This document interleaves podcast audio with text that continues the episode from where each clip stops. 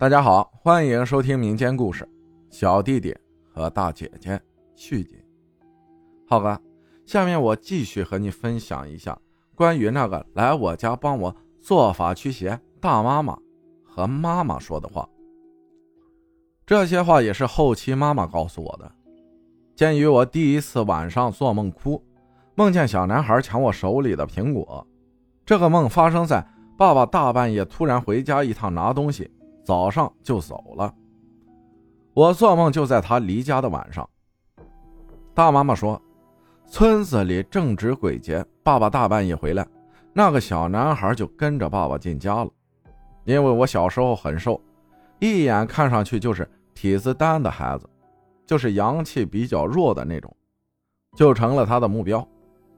后来爸爸回来一周，我不再哭闹。是因为爸爸妈妈、哥哥三个人庇护了我，因为他们三个生肖都是虎，而我属马，他们三个把我护在中间，导致不干净的东西不敢乱入。接着，爸爸待了一周，看我正正常常的，又离开家了。我就在爸爸走后的晚上又继续了，并且这次看见了大人，就是一个大人和小孩。妈妈撒米对他们骂骂咧咧，那个大鬼被妈妈骂走了，小的继续站那里。第二次，爸爸又回来了。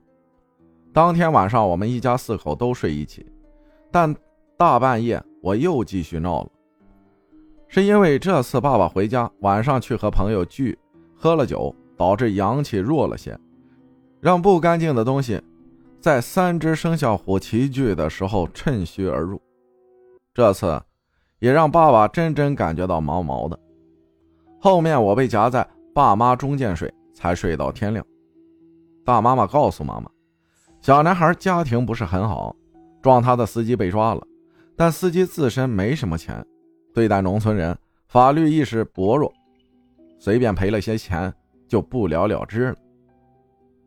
小男孩妈妈在小男孩去世不久，因为伤心过度也走了。小男孩爸爸。也重新娶了媳妇儿。我们那边的习俗，未成年的孩子去世是没有那么正式的墓碑、墓地和棺木的，最多就是一个土堆。小男孩相当于去世后，随着时间流逝，也没有人去供奉他。他趁着鬼节开门，上来找阳气弱的人要吃的。而那个姐姐，尽管她家人给他操办了体面的葬礼，但从来没有去供奉他。即使清明节，扫扫墓这种，他家里人从来不去。鬼节嘛，很是隆重的，他家里人也从来不整接祖宗这套，导致他去世后属于孤魂野鬼的那种。我看到的他算是比较体面的了。关于这个姐姐，村子里的人，在她去世头几年都为她。不同程度下过。那个时候，农村没有路灯，晚上全靠手电或者是月光。大晚上打麻将回来，独自走夜路的人，就会遇到这个姐姐。不过面容很是恐怖，血红的长舌头，披着长发站在路口，定定的看着你，眼睛是黑黑的、空洞的那种。吓得被看到的人回家都要病一场才好。要么大晚上骑自行车在我们村路过的路人，骑到我们村子的时候，会明显感觉后座坐了一个人。农村路坑坑洼洼的，后座带了重物负重更不好骑。